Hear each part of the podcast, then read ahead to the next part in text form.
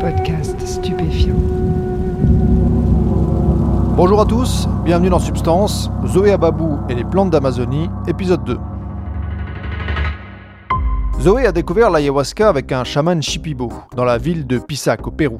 Elle est ensuite repartie en France, mais sa relation avec la jungle ne s'arrête pas là. Elle va repartir et elle va aller plus loin que la simple prise d'ayahuasca. Elle va faire ce qu'on appelle des diètes, c'est-à-dire qu'elle va consommer tous les jours, pendant une longue période, certaines plantes qu'on appelle des plantes maîtresses. C'est une pratique qui permet, dans l'univers culturel du chamanisme amazonien, de développer une relation avec ces plantes pour en recevoir certains bienfaits. Réglez le son, mettez-vous bien et écoutez, vous êtes dans Substance.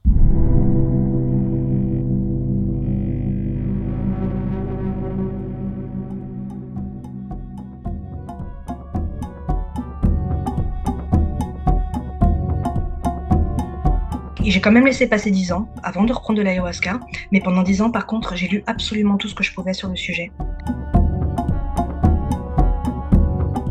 Fait des recherches absolument phénoménales. J'ai vraiment trouvé d'obscurs ouvrages de chamanisme, tout ce que tu veux. J'ai lu absolument tout ce que j'ai pu sur le sujet. Dix ans plus tard, j'ai tout simplement recontacté en fait le, premier chaman, le Shipibo, avec qui j'en avais pris. Je l'ai retrouvé sur, euh, sur internet tout bonnement. Et c'est là que je me suis engagée pour de vrai euh, en faisant trois mois euh, de diète d'ayahuasca avec lui en fait. Il y a différentes sortes de diètes qui existent, mais la diète, la diète d'ayahuasca pour les, pour les personnes qui souhaitent pas devenir chaman, c'est prendre l'ayahuasca en fait euh, plusieurs fois par semaine. Là, en l'occurrence, c'était une nuit sur deux, donc ça faisait du trois fois par semaine à peu près. Il y en a qui, il y en a qui le font deux fois par semaine avec une diète alimentaire extrêmement stricte, pas de sucre, pas de sel, pas d'huile, des interdits comportementaux aussi, donc c'est-à-dire euh, pas de sexe, très peu de, très peu de rapports euh, sociaux d'une manière générale. Euh, l'idée, si tu veux, c'est que tu sois vraiment euh, tourné vers toi-même, en fait, dans le silence, en contact très serré avec la plante que tu diètes, donc là, en l'occurrence, l'ayahuasca, pour en faire plus ou moins une alliée, en fait, si tu veux, que tu deviennes ami avec elle et qu'elle t'enseigne des choses. Donc évidemment, il y a une question de retrait hors du monde, de solitude, de pureté aussi. Alors, euh, l'interdiction sexuelle, par exemple, il s'agit de pas marier ton énergie avec euh, celle d'une autre personne, en fait. Et du coup, l'énergie de l'ayahuasca, puisque quand tu diètes la plante, en fait, tu reçois son énergie, euh, c'est aussi du coup de pas mélanger l'énergie de l'ayahuasca avec celle d'une autre personne. Et ça peut être extrêmement dangereux, en fait, à vrai dire. voilà. Après, c'est pareil, les interdits alimentaires. C'est une question de pureté aussi, si tu veux. C'est une question de dévotion aussi. Les esprits, que ce soit l'esprit de l'ayahuasca ou d'autres sortes d'esprits qui existent dans le chamanisme, ils aiment bien que tu souffres un petit peu, si tu veux. Ils aiment bien que tu montres ta dévotion, ton sacrifice, tu vois, ton implication réelle dans, dans la diète que tu es en train de faire.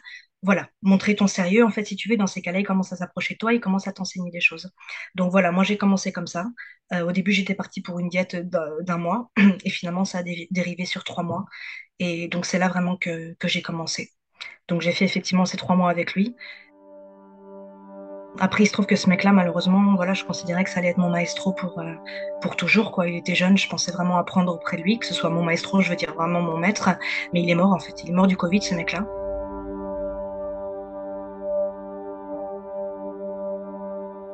Et donc, euh, bah, pour mon dernier voyage, là, qui remonte à... Bah, je viens de rentrer, en fait, et je suis partie pendant 11 mois. Et donc, il se trouve que j'ai trouvé un autre centre avec des chamans sérieux qui se trouve aussi, euh, qui se trouve à Iquitos. Et là, j'ai encore... Là, je suis restée encore pendant trois mois et j'ai encore, euh, purée, je suis encore passée à un autre stade de, ma relation avec l'ayahuasca.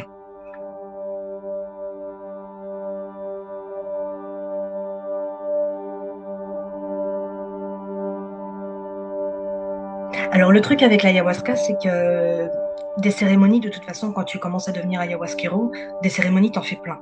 Euh, t'en fais plein. Elles sont toutes intéressantes d'une manière ou d'une autre.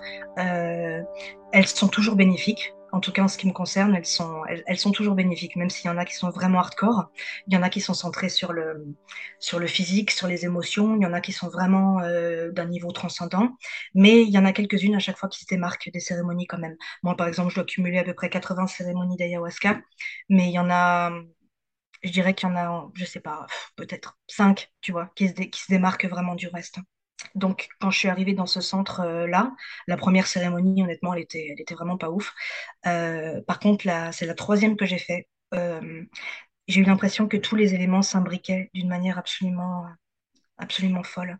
J'ai enfin compris, euh, parce qu'il faut savoir que, voilà, tu bois, tu poses ton intention, enfin tu poses ton intention, tu bois, et ensuite euh, tu effaces plus ou moins à un univers de fractal en fait, c'est-à-dire des images, des images en couleur, souvent kaléidoscopiques, qui tournent, tout ça. Mais en fait, ça ce serait plus ou moins comme un mur en fait, si tu veux. Et il y a un moment où en fait tu passes à travers, et là tu atteins le vrai stade des visions qui ressemble en fait plus à, je des rêves lucides en fait où tu peux te déplacer, tu vois, tu vois des images qui, bon, bien sûr, ça peut être des humains, des esprits, des extraterrestres, euh, le monde des plantes, bon, beaucoup, beaucoup, beaucoup de choses, honnêtement. Mais voilà, en fait, ça, c'est l'expérience classique. Euh, moi, il se trouve qu'en fait, c'est pas du tout l'expérience que j'ai de l'ayahuasca. Euh, et là, il se trouve que, en fait, pendant cette cérémonie-là, qui a été si, si significative, j'ai enfin compris, en fait, le sens des visions que j'avais depuis le tout début, en fait, depuis ma toute première session. C'est la même chose que je vois, en fait. Et là, j'ai enfin compris, euh, j'ai compris ce que ça signifiait. Et euh, j'ai découvert qu'en fait, je voyais l'énergie. Il ne s'agit pas vraiment d'aura, ce serait, ça ressemble pas à des auras comme on se les représente, on va dire, mais il s'agit en fait de l'énergie des chants du chaman, euh, parce qu'évidemment, je suis pas loin du chaman, on va dire, j'ai les yeux fermés. Euh, mais je vois en fait, je vois, je vois les, les énergies des plantes qui l'appellent, je vois l'énergie de ses champs, je vois l'énergie des personnes autour de moi. Bon après c'est impossible à décrire, c'est impossible à décrire, c'est des formes lumineuses qui sont en mouvement permanent, euh, mais j'arrive à identifier en fait ce que sont ces énergies. Donc là ça a été quelque chose d'absolument énorme pour moi en fait de comprendre le sens de ce que je voyais depuis déjà euh, 50 cérémonies en fait, alors que je je savais pas jusqu'à présent ce que ça ce que c'était, je savais pas. J'ai découvert aussi en fait euh, une chose très importante, que je me sentais un petit peu con parce que jusqu'à présent, tout le monde me parlait de son animal de pouvoir, ses machins, c'est quelque chose que j'avais jamais rencontré. Et il se trouve que là, je l'ai rencontré en fait. Euh, ça a été quelque chose d'absolument, absolument phénoménal euh, de rencontrer son animal de pouvoir. Il se trouve que moi, c'est un cobra. La façon dont il s'est présenté à moi, la façon dont j'ai ressenti son énergie, compris sa psychologie, enfin, c'est quelque chose que Waouh, l'animal de pouvoir, c'est censé être ton, esprit protecteur, si tu veux. En fait, c'est hum, une énergie aussi, du coup. C'est une énergie qui va te prêter pendant un moment, une énergie dont tu manques, dont tu as besoin, quelque chose, quelque chose qui t'est nécessaire. Les animaux de pouvoir, ils peuvent rester avec toi euh, pendant un moment, après s'en aller. Tu peux en avoir plusieurs, mais en général, il y en a un qui domine, on va dire. Et euh, il arrive dans ta vie parce que tu as besoin de l'énergie particulière qui porte en lui pour évoluer, on va dire, tout simplement. Et euh, Bon, voilà, bon, je vais pas rentrer dans les détails du Cobra, mais moi, il se trouve que ça correspondait tout à fait à ce que j'étais en train de faire. Cette cérémonie a été complètement folle parce que du coup, voilà, j'ai découvert ce que j'ai compris ce que je voyais, j'ai découvert mon animal de pouvoir. J'ai aussi en fait vu que mes mains, depuis toujours, en fait, elles s'agitent durant la cérémonie. Elles font des mouvements étranges, comme si elles cherchaient à saisir l'énergie que je vois, du coup, qu'elles cherchaient à saisir. Qu'elles elles, elles, font des choses en fait. Elles, elles, elles, se meuvent autour de autour de mon corps, euh, dans l'espace. Enfin bon, voilà. Et j'ai compris en fait que j'avais une main qui recelait de l'énergie noire et c'est la main en fait qui qui c'est ma main droite en fait. C'est celle qui agit en fait dans le monde. C'est celle qui me cherche qui, qui, voilà qui a un pouvoir sur le monde qui fait des choses. Et ma main gauche en fait elle est extrêmement sensible et elle recèle de l'énergie blanc dorée en fait. Celle-là elle, elle est faite pour recevoir en fait.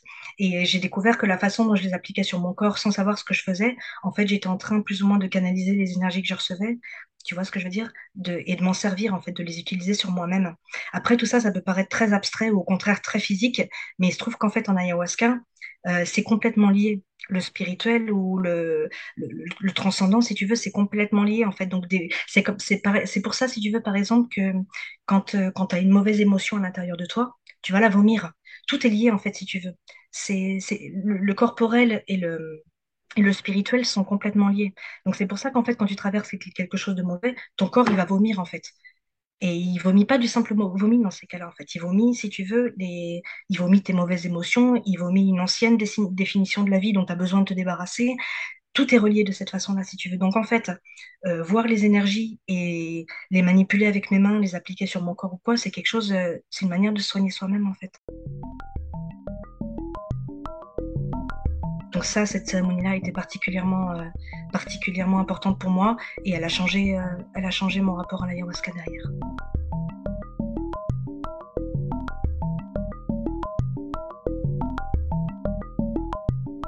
Alors, une plante maîtresse, c'est une plante enseignante. C'est une plante qui a un esprit. Euh, dans le chamanisme amazonien, l'esprit de la plante, on l'appelle sa mère.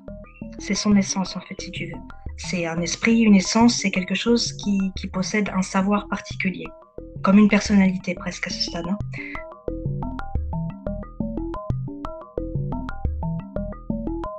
Euh, les plantes maîtresses, c'est souvent aussi des plantes médicinales. Donc les plantes médicinales, c'est des plantes qui, qui, soignent en général. Elles sont capables de soigner principalement euh, l'aspect physique. Certaines peuvent aussi soigner un petit peu le, le, côté psychologique. Mais voilà, donc les plantes maîtresses, c'est souvent aussi des plantes médicinales, donc qui sont bonnes pour euh, soigner des, des, maladies plus, euh, plus basiques, on va dire.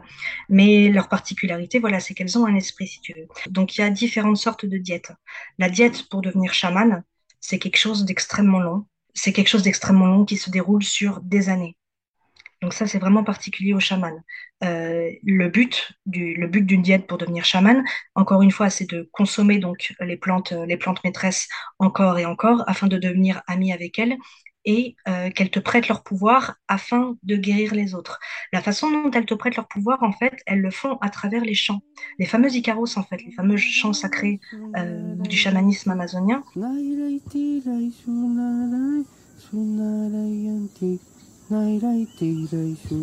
L'essence d'une plante maîtresse, ça s'apparente en fait à une mélodie. Du coup, en fait, quand euh, tu diètes une plante maîtresse en tant que chaman, la plante va t'apprendre sa chanson et euh, c'est grâce à cette chanson en fait que tu vas pouvoir soigner les gens. Donc si tu as un patient par exemple qui a un problème particulier et que l'esprit de la plante maîtresse peut l'aider, tu vas chanter l'icaros de la plante maîtresse afin de guérir cette personne. Parce qu'en fait, l'icaros, le chant, c'est le véhicule en fait de l'essence de la plante. Donc en fait, pour soigner quelqu'un, tu dois mettre l'essence de la plante dans cette personne afin de la guérir. Et en fait, ça passe à travers les chants. Donc c'est quelque chose d'assez d'assez fabuleux. Et donc on dit que plus un chaman a d'icaros, euh, parce qu'en fait, à chaque fois, c'est particulier. Hein. Il y a quelques icaros qui peuvent effectivement se transmettre de, maestro à, à, disciple, plus ou moins, mais en fait, en général, c'est des chants originaux. C'est-à-dire que quand tu es dans la jungle, perdu tout seul, en contact étroit avec les plantes, parce que tu vois personne et que tu es vraiment connecté avec, euh, avec les plantes que tu diètes, en fait, elles vont t'apprendre une chanson particulière rien que pour toi. C'est leur chanson à elles, mais c'est pas les mêmes chansons pour chaque chaman, si tu veux. Donc, en fait, on dit que plus un chaman a de chants, plus il a de pouvoir parce qu'en fait, il a diété beaucoup de plantes maîtresses. Et donc, plus tu as diété de plantes maîtresses, plus tu possèdes d'énergie qui peuvent t'aider pour des problèmes différents, tu vois, à soigner les gens, en fait. Donc, c'est ça qui est intéressant. Donc, ça, c'est la diète d'initiation vraiment pour les gens qui veulent devenir chaman.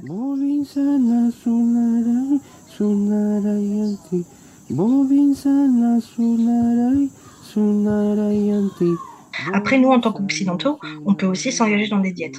Les diètes, elles seront plus courtes. Euh, ça dépend les plantes. Ça dépend les plantes et ça dépend ce que tu cherches. Tu peux chercher, par exemple, à te guérir. Là, on serait plus euh, dans l'optique d'une thérapie, par exemple. Euh, tu as besoin de te guérir d'un passé traumatique ou d'une addiction à une autre drogue, par exemple. Ça marche vraiment très, très bien. Il y a des, il y a des, il y a des plantes maîtresses qui sont vraiment excellentes pour te guérir de l'addiction. Euh, donc ça, on est sur le côté thérapeutique. Après, il y a aussi des plantes qui peuvent tout simplement, tu peux les diéter parce qu'elles peuvent t'apprendre des choses et te donner plus du pouvoir, on va dire. Du pouvoir pour, ton, pour ton futur, de la force intérieure, des choses comme ça, d'accord? Donc, euh, ça, peut, vraiment varier. Donc, si tu as besoin, par exemple, en général, un débutant euh, qui a jamais diété de plantes, on va commencer par lui nettoyer, lui nettoyer le corps et lui nettoyer un peu l'âme et tout ça avec la rosacha, qui est vraiment très bonne, si tu veux, pour, euh, pour, voilà, pour nettoyer, en fait, quoi. Pour nettoyer. Après, tu peux passer à d'autres d'autres plantes. Par exemple, moi, j'ai diété la yaouma. Euh, là, on est plus sur une plante de pouvoir, par exemple, qui va te donner une espèce de... La yaouma, c'est un arbre. Donc souvent, c'est connecté, c'est pareil en fait.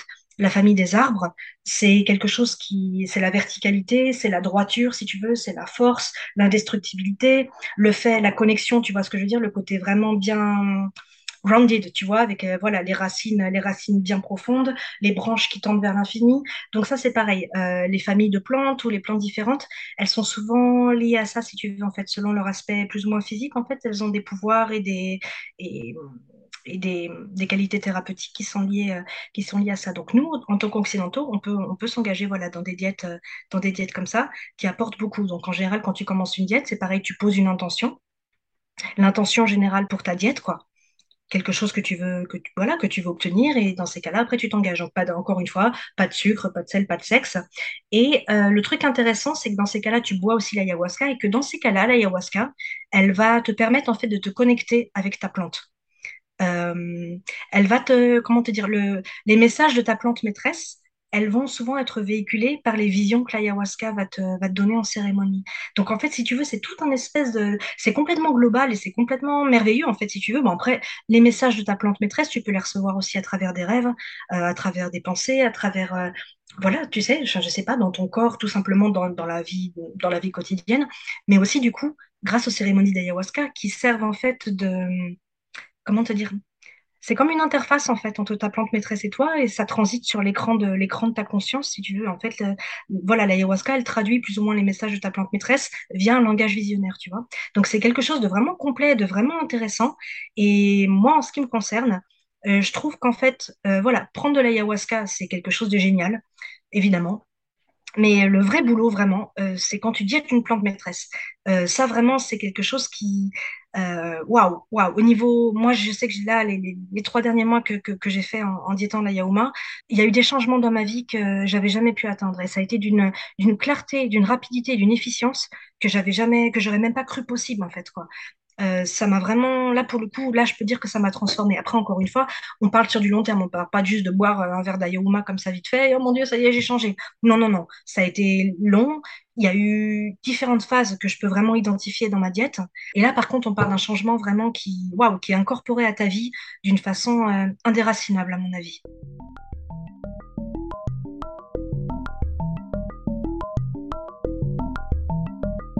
Moi, ce que je cherchais, donc, euh, c'était vraiment de la, droiture, de la rectitude, une espèce de, une espèce de volonté de samouraï, en fait, si tu veux.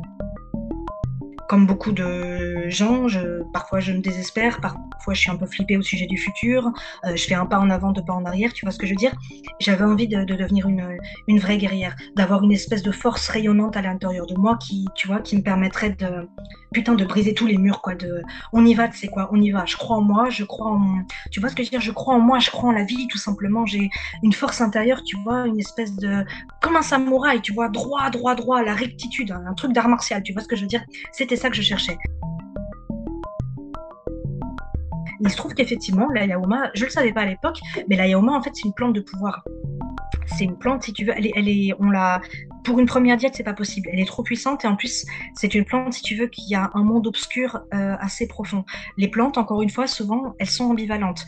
Euh, Il y en a qui sont que lumière, il y en a qui sont que darkness, si tu veux, et il y en a qui sont entre les deux. Encore une fois, c'est une question d'énergie. euh, elles ont les deux, si tu veux. Tu, peux te servir de la yaoma pour la sorcellerie, par exemple.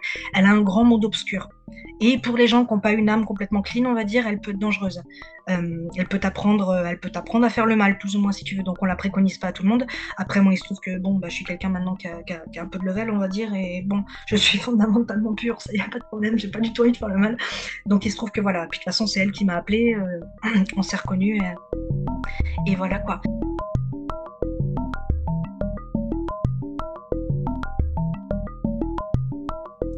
Donc en fait concrètement comment ça se déroule? Euh, Déjà pour la diète de la yaouma, euh, il se trouve que c'est un arbre en fait qui a des, gros fruits.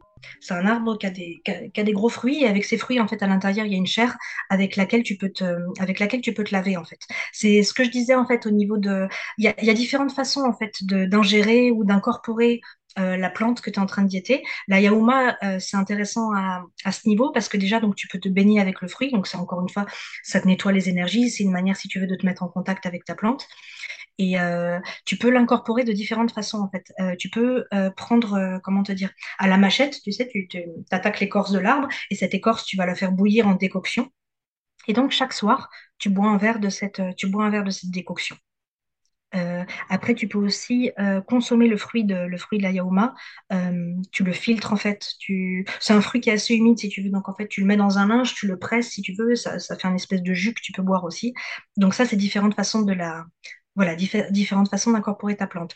Donc en fait, pendant voilà, quand, quand tu ouvres ta, ouvres ta diète, donc c'est le chaman si tu veux qui te, qui te donne ton premier verre, qui va souffler de la, de la fumée de mapacho dessus et tout ça si tu veux pour le pour le protéger, pour lui véhiculer une intention, une énergie, tout ça.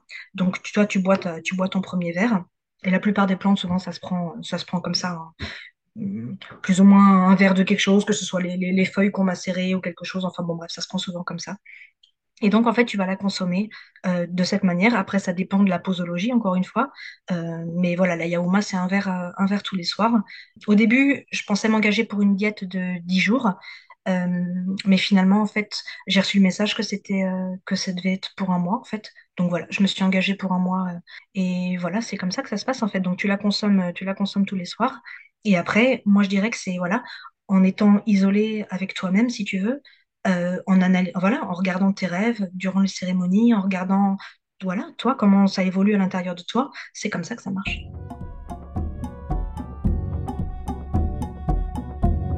S'est passé des choses merveilleuses en cérémonie. J'ai vu mon esprit devenir une espèce de ligne, de ligne droite. Comme si mon intention, si tu veux, mon intention, elle était tu vois, comme une cible en fait, une cible à l'intérieur de moi, et que mon intention en fait, elle se transformait en flèche, en flèche qui vise la cible d'une façon droite. Je sais que dit comme ça, ça paraît pas absolument faramineux, mais en fait, encore une fois, en cérémonie d'ayahuasca, c'est quelque chose que tu ressens, c'est quelque chose que tu vis, et quand tu vois en fait ton intention, quelque chose qui compte le plus au monde à tes yeux en fait, devenir quelque chose comme une flèche qui fonce absolument droit dans une cible sans aucune déviation, euh, il se trouve que ça a complètement changé ma personnalité aussi, la manière dont, la manière dont je me définis moi-même, la manière dont j'envisage l'avenir, euh, une espèce de force, si tu veux, intérieure, une droiture, c'est pareil. Euh, marre des rondes jambes, marre de, tu vois, marre d'essayer de moyenner, marre d'essayer de, plaire à tout le monde, de, tu vois ce que je veux dire, droit dans tes bottes. Une espèce de, une espèce de volonté tankée, tu vois ce que je veux dire, une espèce de fortification de ton, de ton identité. Dire, je, ça, je, ça désormais, voilà, ça c'est moi, ça c'est moi. Et ça, tout ce qui n'est pas moi autour de moi, c'est terminé. Je ne veux plus nourrir ce genre de choses de ma vie. Donc il s'agit effectivement de se débarrasser d'anciens schémas, si tu veux, et d'en incorporer des nouveaux, une nouvelle définition de toi-même. Et c'est exactement ce qui s'est passé. Sans compter que vraiment à la fin, euh, mon esprit il avait atteint une sorte de silence intérieur que j'avais jamais connu. Normalement, je suis quelqu'un qui, qui, pense énormément quand même, qui a un esprit analytique assez fort, un mental assez fort. Et vers la fin, j'ai connu une espèce de putain de calme et de bien-être intérieur parce que tu es juste en paix avec toi-même, tu es juste à l'aise avec qui t'es, quoi. Et je dirais même qu'à la fin, je suis tombée amoureuse de moi-même. Je suis tombée amoureuse de ma propre vie. C'est pas juste que je l'aime et que je l'aime bien, que c'est cool. Je suis carrément tombée amoureuse de ma propre vie. Et ça, c'est un sentiment qui est complètement énorme et qui change absolument au cours d'un destin, j'en suis persuadée. Zoé va avoir un autre moyen d'extérioriser les expériences qu'elle vit avec les plantes maîtresses. Elle écrit une série de livres, une saga d'aventure, appelée Borderline elle va incorporer dans ses romans les expériences qu'elle a vécues dans la jungle. Donc moi j'ai commencé à écrire ça quand j'étais très jeune. Euh, je pense qu'à la base c'était une espèce de une espèce de cri de rage en fait si tu veux, comme beaucoup d'adolescents.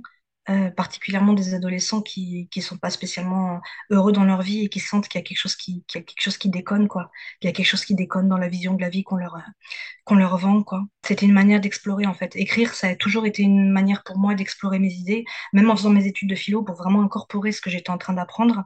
Euh, j'intégrais en fait j'intégrais les enseignements de de la philo directement à l'intérieur de mon livre et je les retravaillais en fait. Il y avait une idée par exemple qui me titait chez Nietzsche.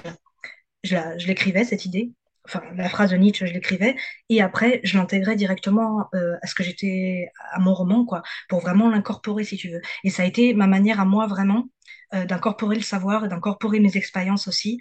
Euh, après, c'est pareil, il y a certaines expériences vers lesquelles je me suis dirigée spécialement pour pouvoir ensuite écrire dessus, quoi.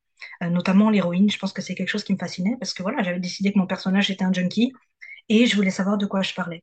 Et donc, je me suis plus ou moins dirigée là-dedans pour être capable après d'en parler, quoi pour l'ayahuasca, en l'occurrence, ça m'est tombé dessus. Ça a été l'inverse. C'est l'ayahuasca qui m'est tombé dessus. Et après, du coup, je l'ai intégré dans mon, dans mon livre. Et euh, là, c'est pareil. Les trois, les trois derniers mois que j'ai passés dans la jungle, euh, l'ayahuasca, m'a donné un matériel absolument stupéfiant. Des idées que j'aurais jamais eues sans elle, quoi, en fait. Et ça donne, ça donne une, une richesse complètement folle à un ouvrage, je trouve.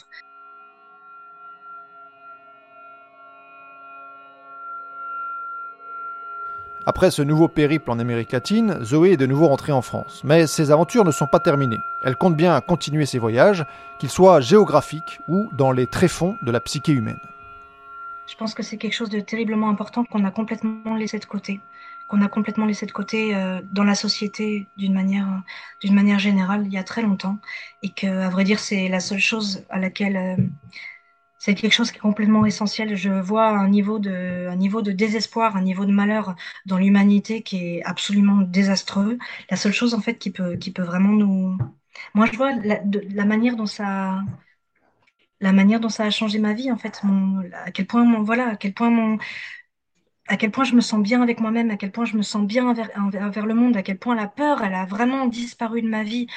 Euh, je pense que tout ça, c'est grâce en fait au. On, ignore en fait ce qu'elle est la conscience. On l'utilise d'une manière complètement utilitaire, complètement déconnectée en fait. Et je pense que c'est la raison pour laquelle euh, l'humanité, elle est vraiment en désespoir et qu'elle fait aussi n'importe quoi au sujet de l'environnement, par exemple. Elle est parce qu'on est complètement déconnecté en fait. Et je trouve que redécouvrir en fait, redécouvrir la, réalité de notre conscience en fait, ce qu'elle est, ce qu'elle est véritablement, c'est c'est miraculeux en fait. C'est ça dont on a besoin pour être heureux, c'est ça dont on a besoin pour comprendre qu'on n'est pas, qu'on n'est pas des, pauvres cons isolés les, uns avec, tu vois, qu'on n'est pas des pauvres cons isolés sur une planète en train de crever en fait quoi. On fait partie de quelque chose de quelque chose d'immense en fait, quelque chose d'immense et de magnifique et il tient qu'à nous en fait. Il tient vraiment qu'à nous d'arrêter avec euh, le mental et l'ego, d'arrêter avec les petits trucs mesquins et de, d'utiliser notre conscience d'une manière complètement différente déjà pour être plus heureux nous personnellement. Arrêter d'être dans la peur, arrêter d'être dans d'être dans la compétition, arrêter d'être là-dedans en fait. Et c'est pareil, se dédier vraiment beaucoup plus corps et âme à ce qui brûle à l'intérieur de nous. Arrêter justement, c'est la peur qui nous fait dire bon bah il faut que je fasse ce métier pourri, comme ça je vais avoir des sous et puis comme ça gna gna gna. Arrêtez avec ces petits calculs, si ça rendait les gens heureux, putain on le saurait quoi. La consommation effrénée, c'est pareil, mais on sait très bien que ça rend pas heureux. On court derrière un truc qui fait que de circuler davantage, alors qu'en fait le truc est à l'intérieur de nous. Simplement, c'est un droit qui nous a été enlevé. C'est un droit qui nous a été enlevé, ça, le droit à la transe, qui est quelque chose qui existe depuis la putain de préhistoire, euh, qui, parce que l'être humain a besoin de transcendance, et c'est ce qu'il cherche à travers l'art, justement. C'est ce qu'il cherche à travers l'art, c'est ce qu'il cherche à travers la philo. Il a besoin d'être transcendé. Il a besoin de sentir des émotions qui le débordent pour lui faire comprendre en fait qu'il est quelque chose de plus grand que juste un pauvre corps et un pauvre ego euh, à, l'intérieur d'une boîte crânienne en fait si tu veux quoi. Et pour moi, pour moi, tester, aller dans l'expérience des psychédéliques, en fait, c'est, c'est, waouh, redécouvrir, en fait, ce qu'elle est vraiment notre conscience et redécouvrir le pouvoir qu'on a sur nous-mêmes. On n'est pas des victimes, euh, on n'est pas des victimes euh, d'un système plus gros que nous. En fait, si tu vois ce que je veux dire, la liberté, elle est intérieure. C'est à nous d'aller la chercher pour moi, c'est quelque chose d'absolument phénoménal. C'est quelque chose que je partage à travers mes livres, à travers mon blog. Il est question d'une putain de révolution, les mecs. Et, et voilà, faut qu'on se réveille. Il faut qu'on se réveille. Et la, clé, elle est à l'intérieur de nous. Elle est, elle est pas à l'extérieur, elle est à l'intérieur de nous.